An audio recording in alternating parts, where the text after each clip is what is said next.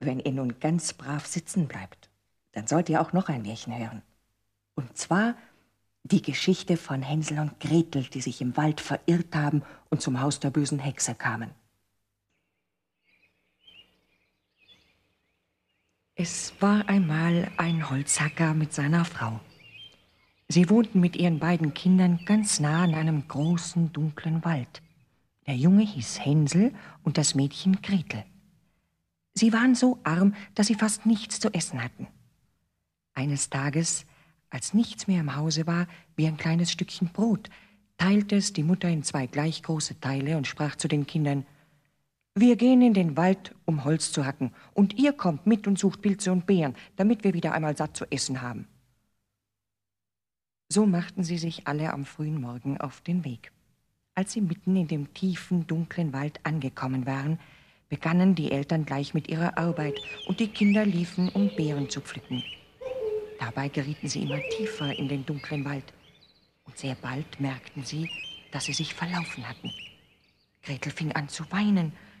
Wie werden wir je wieder aus dem dunklen Wald herausfinden?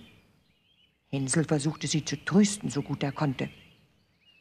Sie gingen weiter, bis es dunkel wurde und gerieten nur noch tiefer in den großen Wald.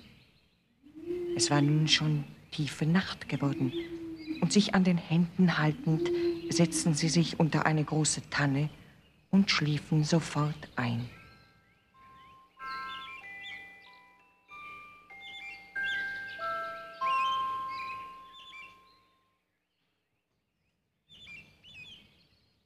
Schon der erste Sonnenstrahl weckte beide auf und sie wussten nicht mehr, wo sie waren. Sie hatten Hunger und Durst, und wenn nicht bald Hilfe kam, so mussten sie verschmachten. Endlich kamen sie zu einem Häuschen, das aus Brot gebaut war. Das Dach war aus Lebkuchen und die Fenster aus purem Zucker geformt. Das gefiel ihnen sehr, und Hänsel brach sich sofort ein Stück Lebkuchen vom Dach ab, während Gretel ein rundes Fensterchen aus Zucker probierte. Da hörten sie von drinnen eine Stimme, Knusper, knusper, Knäuschen. Wer knuspert an meinem Häuschen?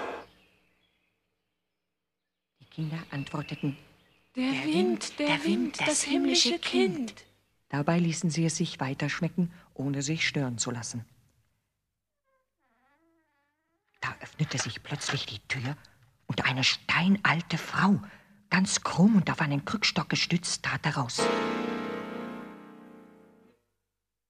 Hänsel und Gretel erschraken so sehr, dass sie alles fallen ließen, was sie in den Händen hatten. Die Alte wackelte mit dem Kopf und sagte sehr freundlich, Ei, ihr lieben Kinder, habt keine Angst. Kommt nur herein, da sollt ihr noch mehr zu essen haben. sie fasste beide an der Hand und führte sie durch die niedrige Tür in das Häuschen. Sie gab ihnen zu essen und zu trinken. Den beiden schmeckte es, denn so etwas Feines hatten sie noch nie in ihrem Leben gegessen. Dann wurden zwei weiße Bettchen abgedeckt, Hänsel und Gretel legten sich hinein und glaubten, sie seien im Himmel.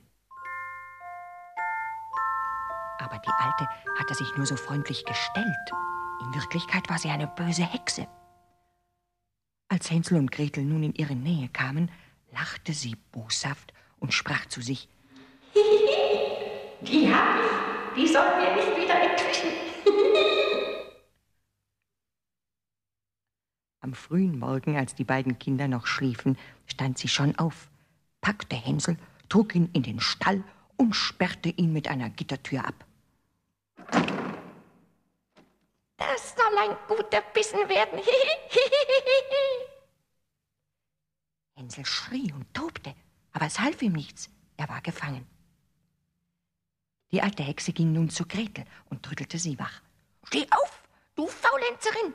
Trag Wasser, koch deinem Bruder was Gutes. Er sitzt draußen im Stall und soll schnell fett werden. Wenn er fett genug ist, so will ich ihn kochen und essen.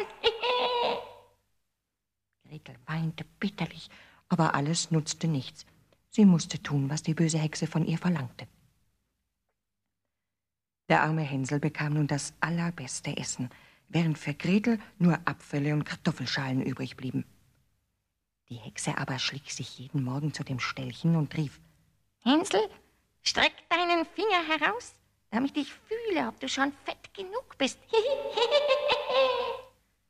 Der schlaue Hänsel steckte aber nur ein Knöchlein zur Tür heraus, und die kurzsichtige Alte glaubte, es sei Hänsels Finger.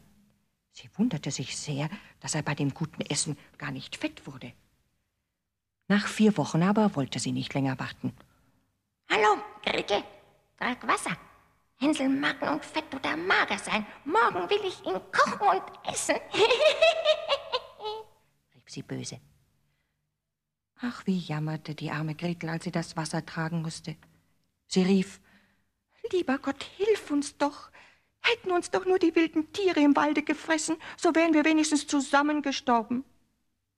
Die Hexe aber wurde böse und rief, Spar dein Geplänne, es hilft dir ja doch nichts. Schon am frühen Morgen musste Gretel aufstehen, den Kessel mit Wasser aufhängen und Feuer anzünden. Zuerst wollen wir Brot backen. Ich habe schon den Teig geknetet und das Feuer im Backofen angezündet. sagte die Alte zur Gretel und stieß dabei das arme Mädchen hinaus zu dem Backofen, aus dem schon hohe Flammen herausschlugen.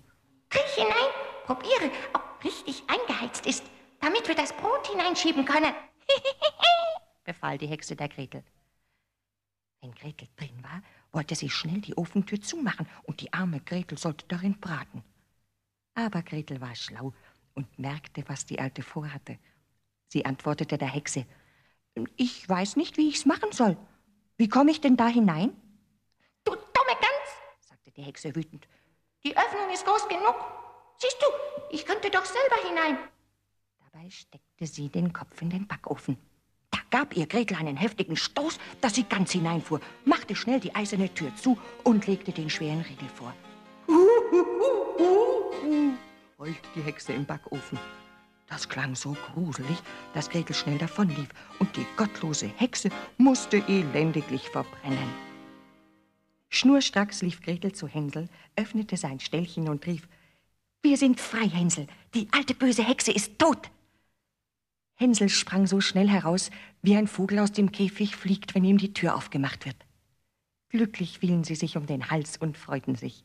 Und weil sie nun keine Angst mehr vor der Hexe zu haben brauchten, gingen sie in das Hexenhäuschen hinein.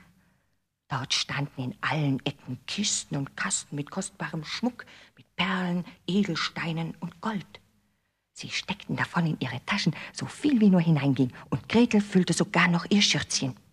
Als Wegzehrung nahmen sie Lebkuchen und Zuckerzeug vom Häuschen mit. Aber jetzt wollen wir schnell fort, sagte Hänsel, damit wir aus dem Hexenwald endlich herauskommen. Sie liefen so schnell sie konnten. Nachdem sie ein paar Stunden gegangen waren, kamen sie an ein großes Wasser. Wie sollen wir nur da hinüber? Ich sehe keine Brücke und keinen Steig, sagte Hänsel unglücklich. Hier fährt noch nicht mal ein Schiffchen, meinte Gretel. Aber dort schwimmt ein Entchen. Ich will es bitten. Vielleicht hilft es uns hinüber.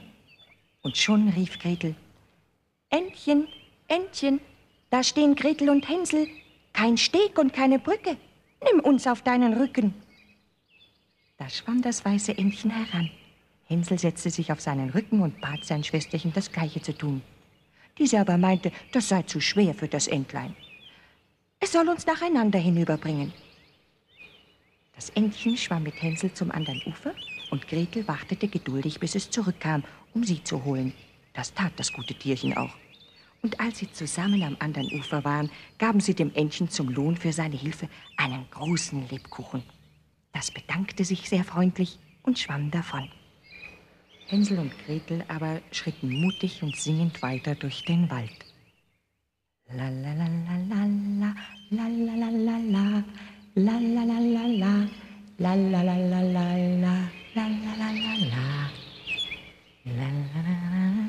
Und nach einer Weile kam er ihnen immer bekannter vor. Und schon bald erblickten sie von weitem das Häuschen ihrer Eltern. Da waren sie außer sich vor Freude und begannen zu laufen vor lauter Glück. Sie rannten direkt in die Stube hinein und fielen den überglücklichen Eltern um den Hals. Diese hatten seit dem Verschwinden der Kinder keine ruhige Minute mehr gehabt. Und sie machten sich bittere Vorwürfe, dass sie die Kinder so allein auf Bärensuche geschickt hatten. Aber nun war alles gut und als die beiden ihre Taschen ausschütteten und die Eltern den Reichtum sahen, da waren alle Sorgen und Nöte zu Ende. Nie wieder brauchten sie zu hungern und zu frieren und lebten in lauter Freude zusammen. Hänsel und Gretel aber waren so glücklich, wieder zu Hause zu sein, dass sie sich an den Händen fassten, tanzten und sangen. Liebe Schwester, tanz mit mir, beide Hände reich